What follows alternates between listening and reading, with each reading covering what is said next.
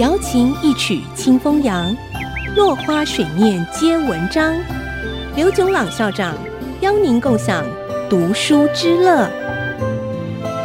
这里是爱惜之音 FM 九七点五，欢迎收听《落花水面皆文章》，我是刘炯朗。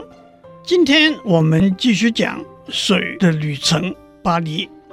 巴黎是欧森纳先生的最后一站。巴黎的下水道系统早在一三七零年就开始建造，至今管线长达两千多公里。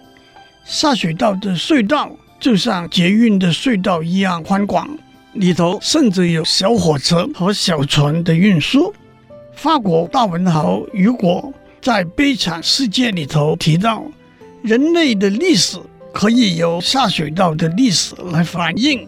巴黎底下有另外一个巴黎，一个下水道的巴黎，它有它的道路、它的十字路、它的广场、它的死胡同、它的动脉、它的循环，它是没有人行的淤泥。水是生活中不可或缺的必需品，应该由公营机构还是私人公司负责供应？是一个复杂的技术、经济和政治问题，决策的标准应该是品质、价格和服务。一般人相信私人公司的品质和服务比较好，但是价格比较高；而公营机构获得的利润属于政府或者国家，回馈给全民，谋求共同福利。不同意的人会说。公营机构往往是赔本的，还需要政府补贴，哪有利润可言？还有一种情况是政府负担不起原始的投资，非委外办理不可。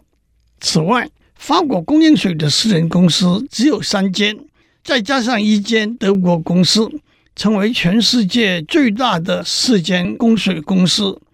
即便决定私营。交给少数几间大公司垄断市场，吃亏的往往还是消费大众。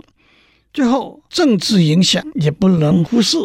政治人物一方面要面对大公司谋取利润的压力，也得要承受民众反对图利私人的压力。公营、私营、政府补贴的私营，向政府付授权金的私营 BOT。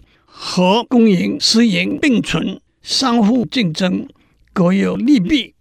全巴黎的用水，一九八五年，当时的巴黎市长希哈克决定和两间私人公司签订二十五年合约。